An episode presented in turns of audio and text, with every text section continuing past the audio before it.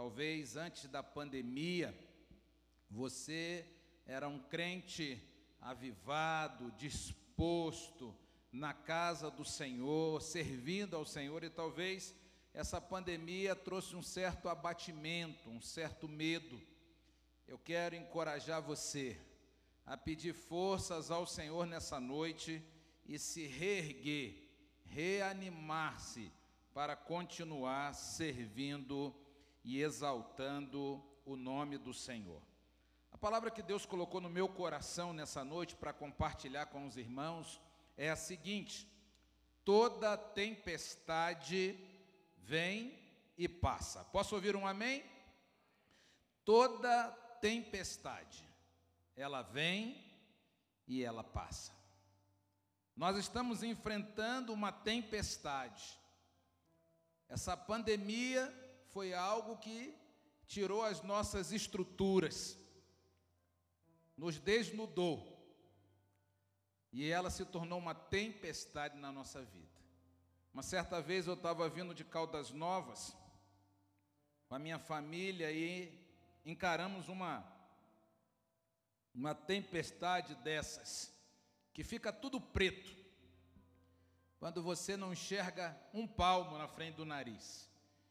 E nós ainda insistimos um pouco para tentar achar um lugar mais seguro para parar e o medo dominava o nosso coração medo de um acidente, o medo de acontecer alguma coisa. E nós fomos devagar, devagar, e era uma tempestade muito forte, e ela veio arrastando tudo, e de repente passou. E a gente olhou para trás, os meninos olharam para trás, eu olhei no retrovisor do carro, e vimos só aquelas nuvens pretas que passou por nós. O que é uma tempestade, pastor? Tempestade é uma perturbação atmosférica violenta, geralmente associada a granizo, chuva forte, vento, trovão, raio, nevasca. Isso é uma tempestade. Mas eu quero nessa noite profetizar através da palavra do Senhor que a tempestade que nós estamos enfrentando, ela também vai passar. Dias melhores virão, amados irmãos. E eu quero relembrar o que está em Isaías 61, versículo 4. Eles reconstruirão as velhas ruínas, restaurarão os antigos escombros, renovarão as cidades arruinadas que têm sido devastadas de geração em geração. Eu creio, Guilherme, que dias melhores virão.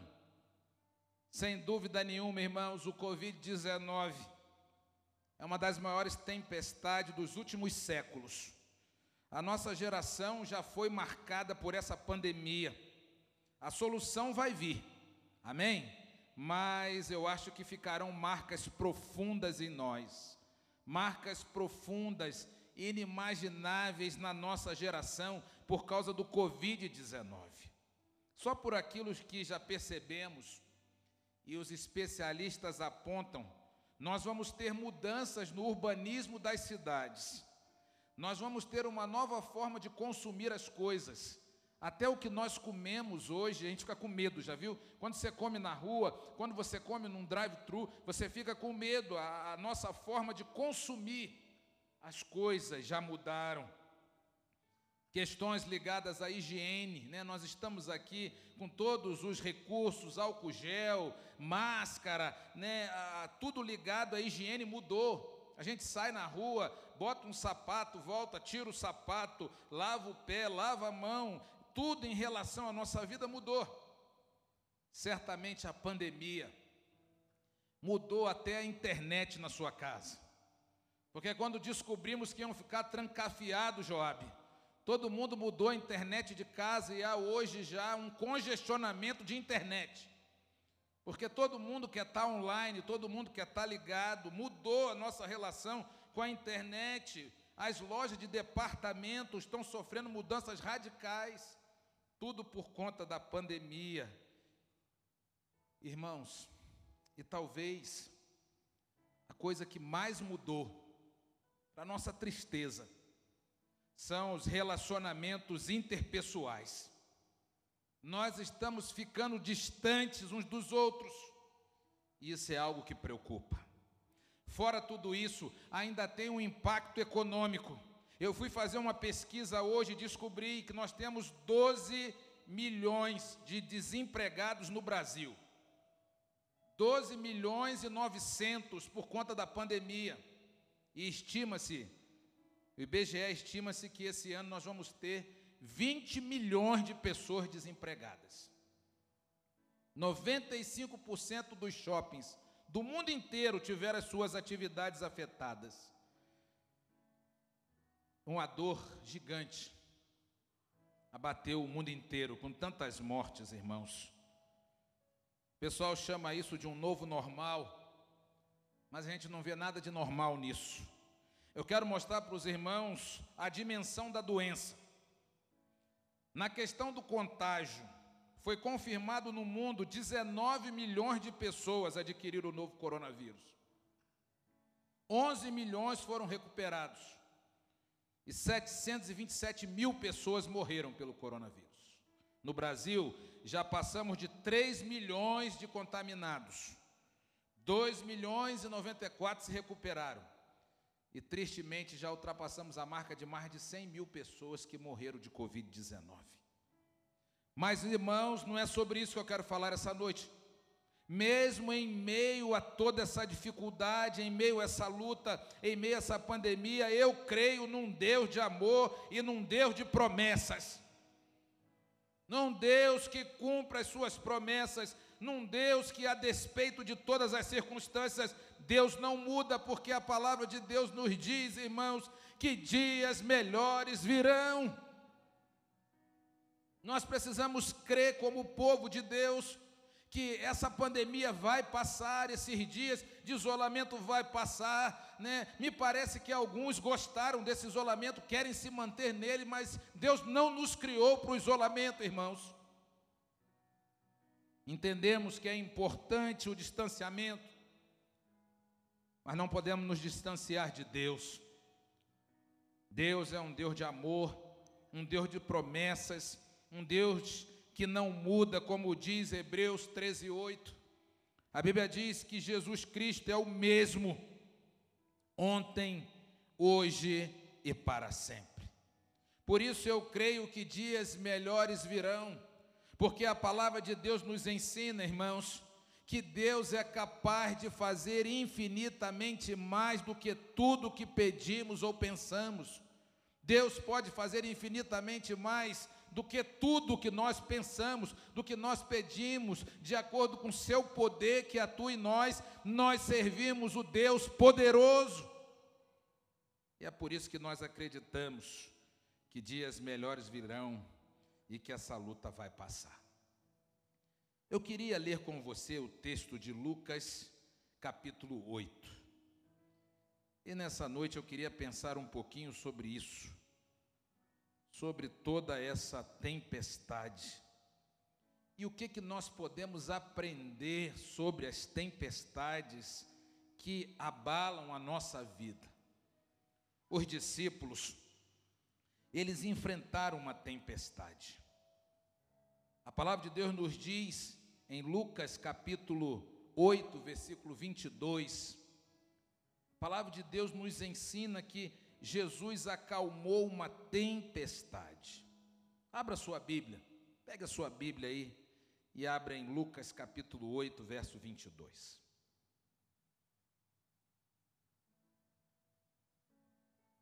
Certo dia, Jesus entrou num barco com seus discípulos e disse-lhes: Vamos para outra margem do lago, e lá partiram. Enquanto eles navegavam, Jesus adormeceu e caiu um vendaval sobre o lago. O barco foi se enchendo de água, a ponto de estarem em perigo.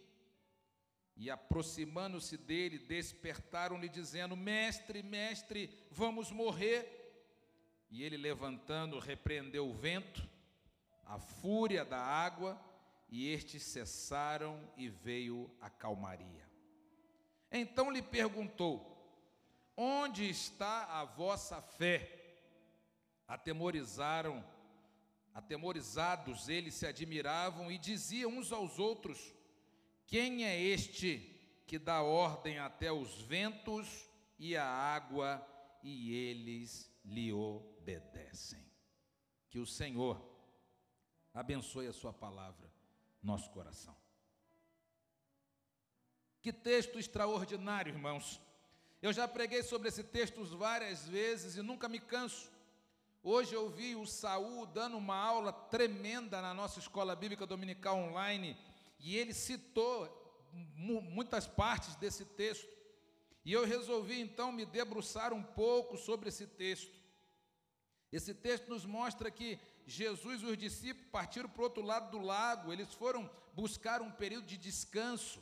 A Bíblia diz que Jesus estava deitado no barco, estava dormindo no barco. Eles foram para a margem oposta do mar da Galileia.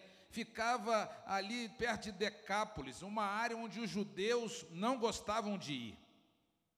A maior parte da população daquela área era formada de gentios. Foi também ali, do outro lado do lago, na margem oriental, que um homem possesso de demônios precisou ser liberto. Eu tenho aprendido, irmãos, que diante das tempestades, nós precisamos ter algumas atitudes. Precisamos sair da negação. Parece que tem hora que a gente fica como se não estivéssemos enfrentando uma tempestade. A gente fica negando o fato, em vez da gente encarar o fato que estamos no meio de uma tempestade e virar o jogo, nós ficamos tentando nos enganar. Estamos sim passando por dias difíceis, com duras consequências, e sentir dor não significa desistir. Não recorrer a Deus é que significa desistência, ocasionando então males incontáveis no corpo, na alma e no espírito. Tem várias pessoas que desistiram de buscar a Deus, desistiram de recorrer a Deus. Deus não está longe de nós a ponto de não ser tocado pelas nossas lágrimas. Embora nem sempre conseguimos ver o propósito de Deus, o plano de Deus, o Senhor está no céu, no seu trono, firme no controle do universo. Deus está no controle da minha vida. Deus está no controle da sua vida. E é assim que nós confiamos a Deus o nosso futuro. Nós confiamos a Deus a nossa vida nós cremos que toda tempestade passa. Toda tempestade tem um fim. E o que você e eu precisamos aprender acerca das tempestades? A primeira coisa que nós precisamos aprender é que as tempestades fazem parte da história humana. As tempestades farão parte da nossa jornada, quer queiramos ou não. Todos nós vamos enfrentar tempestades. A Bíblia diz no versículo 23 que enquanto navegavam, Jesus dormiu e abateu sobre o lago um forte vendaval, o barco estava sendo inundado e eles corriam grande perigo. Enquanto Jesus dormia, os discípulos estavam conduzindo a embarcação rumo para o outro lado do mar da Galileia. E eu imagino que os discípulos, que eram pescadores de profissão, eles estavam acostumados, habituados com aquelas águas. Os discípulos conheciam ali o mar da Galileia. Eles sabiam se podiam entrar no lago ou não, a hora que podia entrar. Eu acredito que eles olhavam para o céu, eles viam o clima, e eles talvez não imaginavam uma mudança climática inesperada. Mas eu descobri estudando que as temperaturas repentinas eram características daquela região. O Mar da Galileia é um lago de 21 quilômetros de comprimento, 14 quilômetros de largura. Um lago cercado de montanhas e está a mais de 200 metros abaixo do nível do mar. Tudo isso favorece o acúmulo de ar quente na superfície do lago. Durante o verão, a temperatura do lago passa facilmente dos 30, 30 graus centígrados. E então, facilmente, essa estufa de ar quente paira sobre o lago, encontra um, la, um ar gelado que vem das montanhas. Ali também corre as águas do degelo do Monte Hermon, com 3 mil metros de altura. E o resultado da água morna do lago, com o ar fresco das geleiras, é um choque térmico. E esse choque térmico então forma tempestades repentinas, tempestades extremamente violentas. Em condições normais, o Mar da Galileia ele tem águas bastante calmas, tranquilas, mas durante uma tempestade, as águas ficam perigosamente agitadas e os historiadores dizem que as ondas podem chegar a dois metros de altura. É interessante que a disposição geográfica do Mar da Galileia, ela oferece também e favorece a formação de redemoinhos. E esse era o contexto do lugar que os discípulos estavam e Jesus Gustavo estava dormindo no barco. Tudo indica que era exatamente o cenário que o Senhor queria se revelar para os seus discípulos. Jesus então acalmou a tempestade. A noite caindo sobre eles, a violência da tempestade era tão grande que até os discípulos, que eram pescadores experientes, estavam assustados. Naqueles dias, as embarcações evitavam o mar da Galiléia durante uma tempestade. E os discípulos estavam ali, sendo jogados de um lado para o outro. Quem sabe você está assistindo esse culto e as tempestades da vida têm te jogado de um lado para o outro. A primeira verdade que você já aprendeu é que as tempestades fazem parte. Nós também vamos enfrentar tempos difíceis tempos de tempestade. Mas uma coisa boa diante das tempestades é ter a segurança de saber que Jesus está no nosso barco. Os discípulos tinham Jesus no barco, e por isso a palavra de Deus diz: Essas coisas eu tenho dito para que em mim, diz Jesus, vocês tenham paz. Neste mundo vocês terão aflições, contudo, tende bom ânimo eu venci o mundo. Amém, igreja? Louvado seja Deus. Aquele que acalma o mar, aquele que acalma a tempestade. Ele está conosco, ele está no nosso barco. Nós vamos enfrentar as tempestades porque elas fazem parte da nossa natureza. Mas Jesus vai acalmar as nossas tempestades e vai nos dar vitória. Jesus não nos promete nos livrar das tempestades. Não vai acontecer isso, Priscila, não vai. Robson, nós vamos ter que enfrentar as tempestades. Ele não vai nos tirar antes da tempestade. Mas uma coisa eu sei: Ele vai nos livrar no meio das tempestades, irmã Rosiane. Ele vai permitir, irmão Paulo Estevão, que a gente entre nas tempestades, como você entrou naquela tempestade lá do seu problema de saúde. Mas Deus estava com você, Jesus estava com você, Eliane livrando vocês no meio da tempestade. E sabe o que, que acontece quando Deus nos livra no meio da tempestade, irmã Poliana? É que nós saímos mais maduros na fé. Sem a tempestade, a gente jamais conhece o Deus que está conosco dentro do barco Guilherme quando as águas estão agitadas. Sem a tempestade, nós somos, irmão Adalto, crentes imaturos, que qualquer coisa, um ventinho ou outro, tira a gente da presença de Deus. Mas na tempestade, com as experiências com Deus que tanto nos ama, é que nós saímos mais maduros na fé. A segunda verdade que eu acredito é que as tempestades nunca serão maiores do que o nosso Deus. As tempestades jamais serão, irmã Juliane, maiores do que o poder de Jesus. É isso que está escrito em Lucas 8, 24 e 25. A Bíblia diz que Jesus estava dormindo no barco e ele se levantou, ele repreendeu o vento, ele repreendeu a violência das águas, e a Bíblia diz que tudo se acalmou e ficou tranquilo. Quem é esse? Que dá ordem ao vento? Quem é esse que dá ordem ao mar, dá ordem às ondas? Quem é esse que o mar e os ventos lhe obedecem? Esse é o nosso Deus.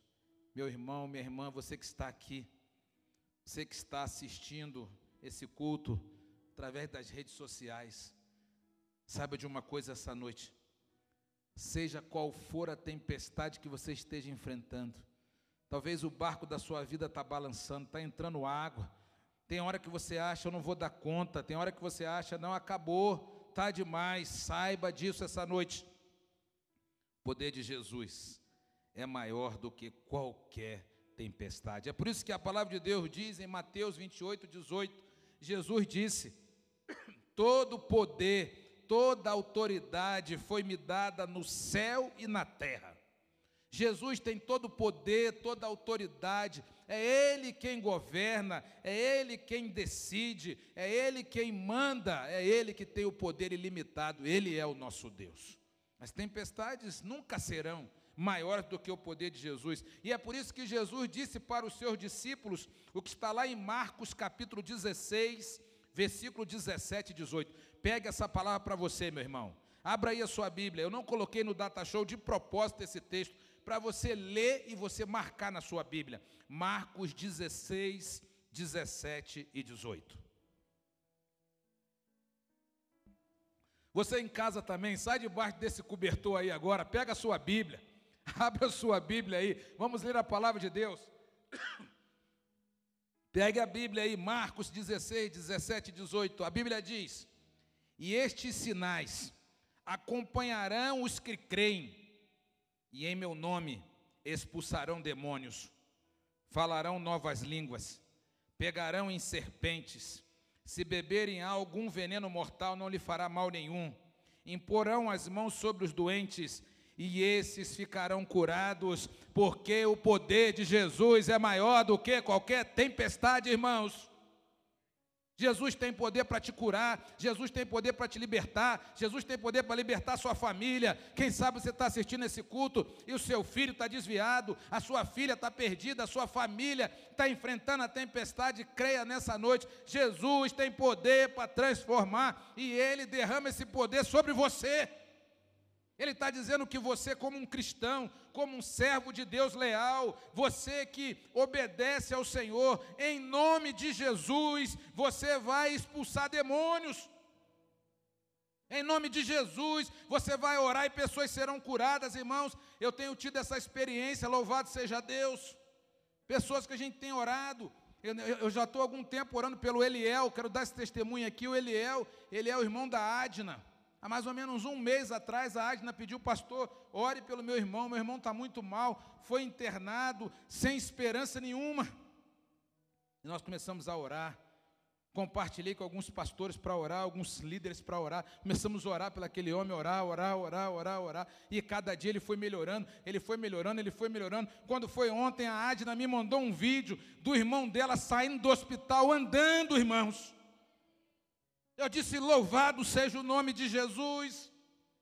Deus ouve a oração do seu povo. Deus escuta a oração que é feita com o coração contrito, quebrantado, alguém obediente que entende que Jesus é o Senhor da história, que Ele tem todo o poder no céu e na terra. Creia, meu irmão, as tempestades nunca serão maior do que o poder de Jesus. E por último, Existe um jeito certo de passar pelas tempestades, aleluia. Tem muita gente, irmã Eliane, que na tempestade abandona Deus, na tempestade entrega tudo, na tempestade pula no barco, no momento da luta abandona Deus. Tem muita gente, irmã Janaína, que não sabe o jeito certo de passar pelas tempestades. Tem gente que não consegue superar as tempestades da vida porque tenta passar pela tempestade do jeito errado. E aqui eu vou dizer uma coisa que meu saudoso pai dizia: para tudo na vida tem o jeito certo e o jeito errado. Para tudo, inclusive no campo da fé, dos princípios, da lei de Deus, do campo da honra, da obediência, do serviço. A tudo você pode fazer de duas maneiras: ou certa ou errada. Existe um jeito certo de passar e superar as tempestades. A Bíblia nos diz em 2 Coríntios, capítulo 4, versículo 8 e 9, que enquanto estivermos nessa vida, nós vamos enfrentar lutas. A Bíblia diz que de todos os lados nós somos pressionados, mas não devemos ficar desanimados. Por todos os lados, muitas vezes nós ficamos perplexos, mas não desesperados. Somos perseguidos, mas não abandonados. Às vezes ficamos abatidos, mas não destruídos. Ah, meus irmãos, eu tenho falado muitas vezes para mim, a Ju, de vez em quando me bate um abatimento. Quando eu vejo a igreja do Senhor assim vazia, quando às vezes no culto eu não vejo os irmãos, vejo poucas pessoas assistindo o culto, participando da escola bíblica dominical, não envolvida com as atividades da igreja, dos pequenos grupos, às vezes me dá um abatimento. Senhor, o que está acontecendo com esse tempo? Senhor, que novo normal é esse? E aí Deus sempre fala para mim, Pastor, eu estou no controle. Eu estou no controle. Eu não sei como é que você entrou aqui nesse culto, mas certamente, como eu, você está enfrentando as tempestades. E existe um jeito de passar pela tempestade. Como, pastor? Primeiro, orando. Eu preciso entender que o jeito certo de enfrentar as tempestades é orando. Por isso, Satanás tenta tanto nos afastar da igreja, do convívio com os irmãos, da leitura da palavra. Talvez você esteja num grupo igual nós estamos agora de Jeremias. E o inimigo deve estar fazendo tudo para que você não cumpra esse desafio. Porque ele quer te afastar da Bíblia. Ele quer te afastar da oração. Esse é o jeito errado de atravessar uma tempestade, viver uma vida cristã sem oração. Primeira maneira de atravessar, passar por uma tempestade e superar a tempestade é orando. A Bíblia diz que os discípulos no barco, quando viram a água entrar, eles foram acordar Jesus. Jesus acorda, mestre, nós vamos morrer. Era a oração deles, era a maneira como eles estavam orando. Os discípulos podiam ter ficado ali apáticos, não vamos incomodar o mestre, vamos tentar tirar água aqui com a canequinha. Poderia ter feito isso, mas não ia resolver. Eles clamaram ao Senhor.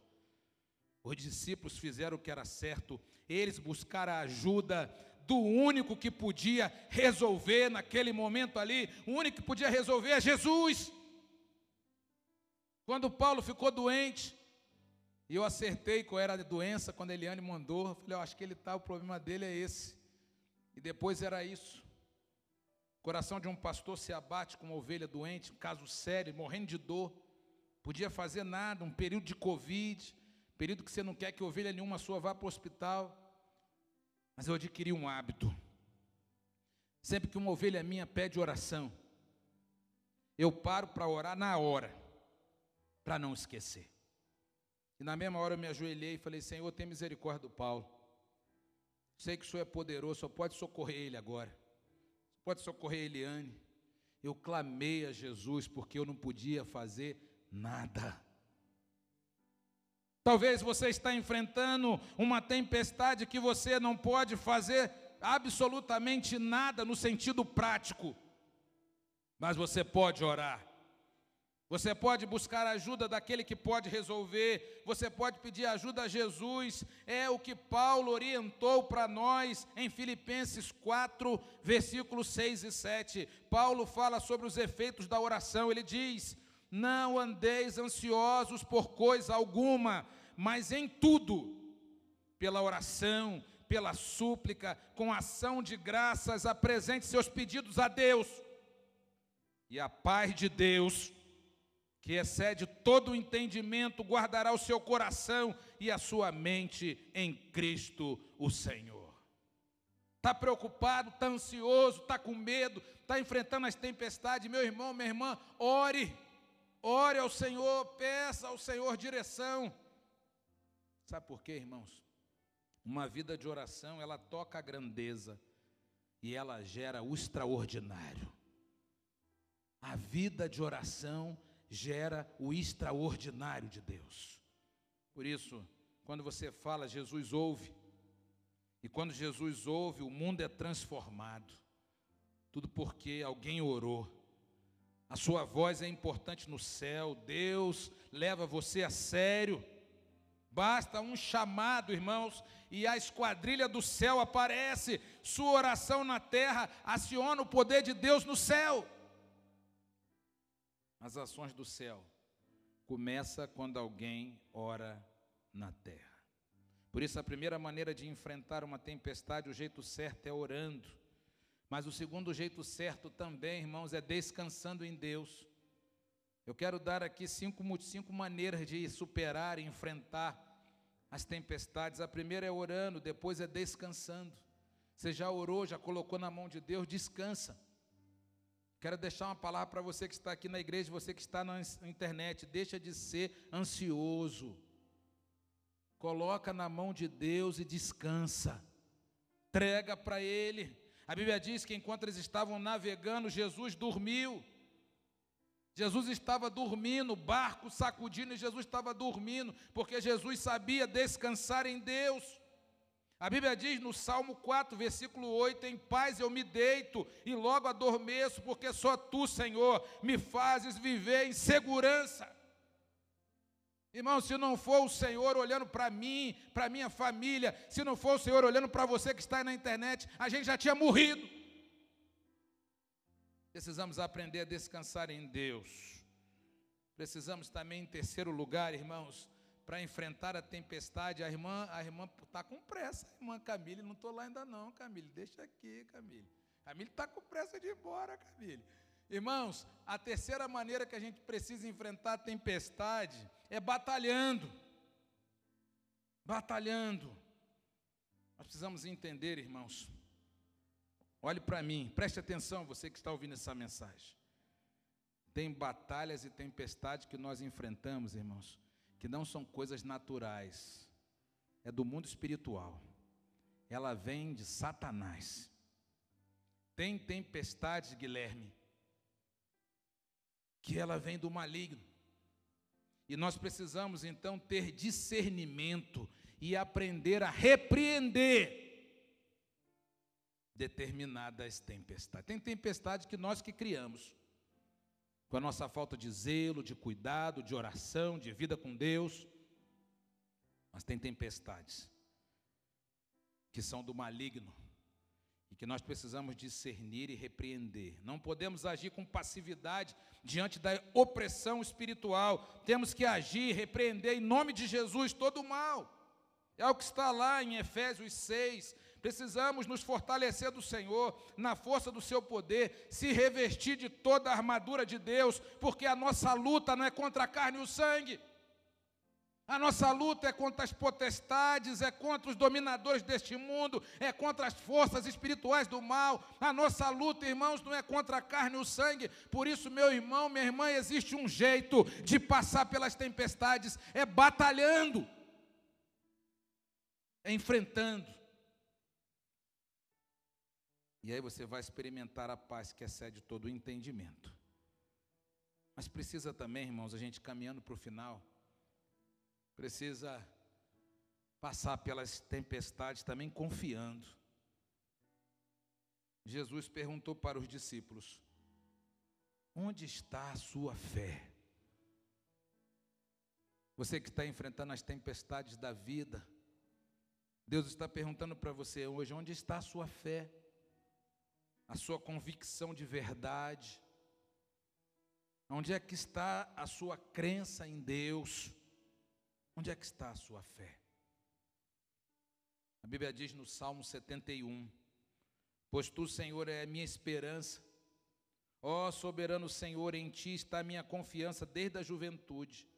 Desde o ventre da minha mãe dependo de ti, e tu me sustentaste desde as entranhas da minha mãe, e eu sempre te louvarei.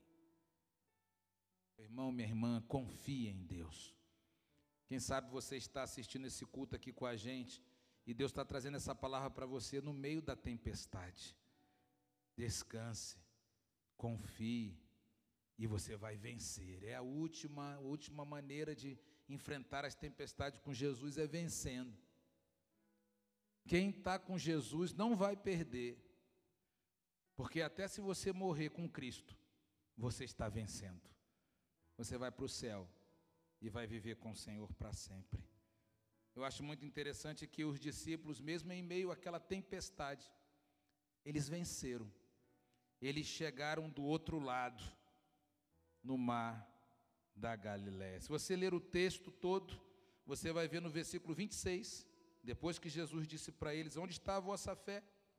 E eles, atemorizados, diziam: Quem é esse que até o vento e a água lhe obedecem? O versículo 26 diz: E eles chegaram à terra dos Gadarenos, de fronte da Galiléia. Eles venceram, eles chegaram do outro lado, eles não morreram, porque eles confiaram em Deus.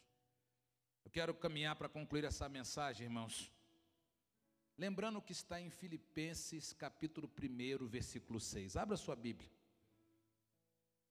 Filipenses 1, verso 6. Eu estou convencido de que aquele que começou a boa obra em vocês vai completá-la até o dia de Cristo Jesus. Você acredita nisso que Deus vai completar a obra na sua vida? Você acredita? Você acredita? Eu acredito. Eu quero terminar essa palavra lembrando, irmãos, lembrando que Jesus é especialista em acalmar tempestades. É antinatural um cristão não ter apetite pelo impossível. Bill Johnson, um grande pregador nas atualidades, ele disse essa frase: É antinatural, não é normal um cristão não ter apetite pelo impossível. Jesus é especialista em acalmar a tempestade. E eu quero terminar essa palavra lembrando o Salmo 107. Ele reduziu a tempestade a uma brisa e serenou as ondas. As ondas sossegaram e eles se alegraram e Deus os guiou ao porto almejado.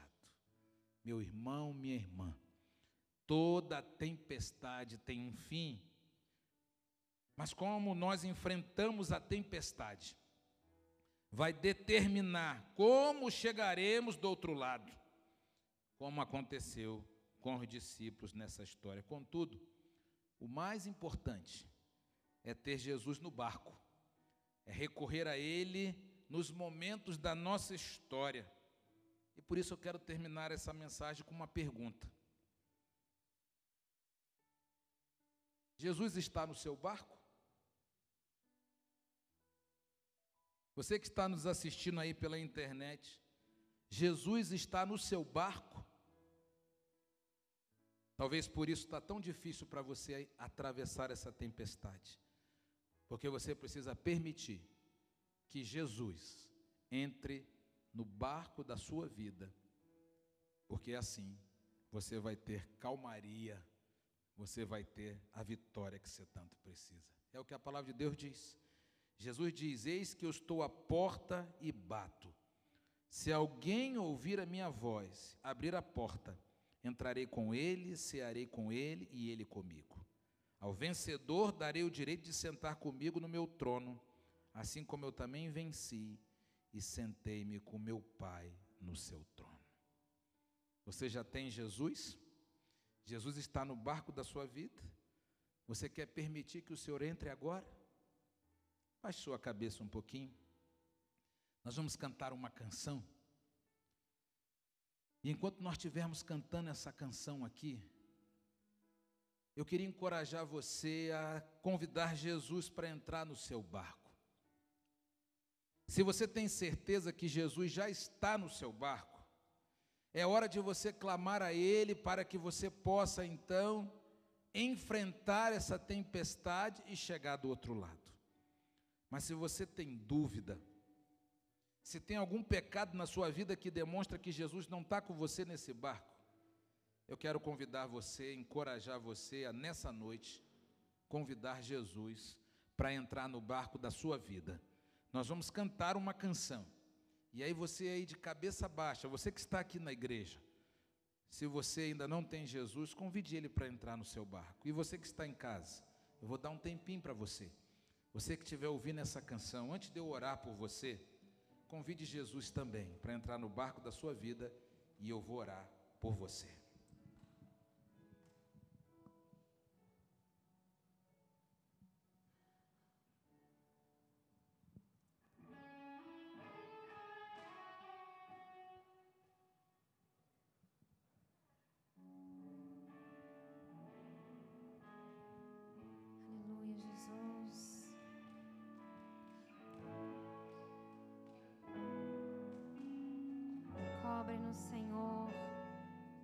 Com tua mão, Jesus.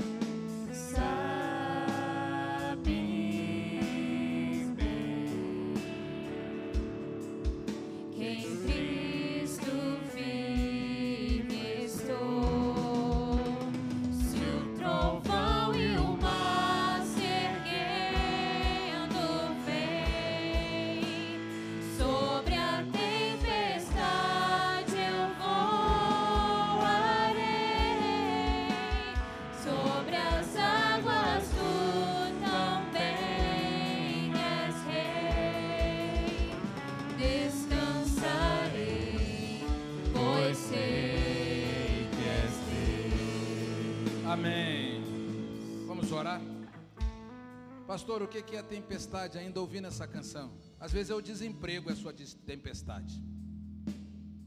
Às vezes um problema na família. Coronavírus é uma tempestade. Às vezes um filho nas drogas. Um problema familiar. Uma dívida interminável. Isso é a sua tempestade. Se você tem enfrentado alguma tempestade, mas nessa noite você está convidando Jesus para entrar no seu barco, entrar nessa tempestade. Fique de pé, eu quero orar por você. Eu quero orar por você. Você que está na internet, eu não estou te vendo, mas você pode colocar aí na internet assim: Eu estou convidando Jesus para entrar no meu barco. Hoje eu estou convidando Jesus para acalmar a minha tempestade.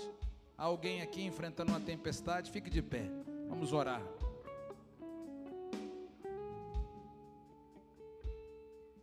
Pai, muito obrigado pela tua palavra. Obrigado porque a tua palavra não volta vazia, Senhor. Obrigado porque o Senhor é o Deus que acalma as nossas tempestades. E nessa noite, Senhor, nós queremos entregar, entregar o controle, entregar, ó Deus, o nosso barco nas mãos de Jesus. Senhor, muito obrigado, porque nós aprendemos nessa noite que o Senhor tem poder sobre o vento, sobre as ondas e a nossa alma pode descansar no Senhor. Nessa noite, meu Deus, toma aqui os meus irmãos nas tuas mãos, abençoa, Senhor, abençoa, Pai querido, os irmãos que estão aqui em pé, abençoa aqueles que estão assistindo, Senhor, através das redes sociais. Usa, Senhor, essa canção para demonstrar para cada um de nós, através da tua palavra, que o Senhor tem poder no céu, tem poder na terra. É o Senhor quem abre portas, é o Senhor quem transforma situações, é o Senhor quem cura, é o Senhor que abre portas que ninguém fecha. Meu Deus, em nome de Jesus. Abençoa, Pai querido. Abençoa os meus irmãos na internet. Abençoa os meus irmãos aqui. É a minha oração. É a nossa oração. Em nome de Jesus. Amém e amém. Fique de pé. Vamos cantar mais uma vez essa canção. Creia na sua vitória. Creia. Se o trovão e o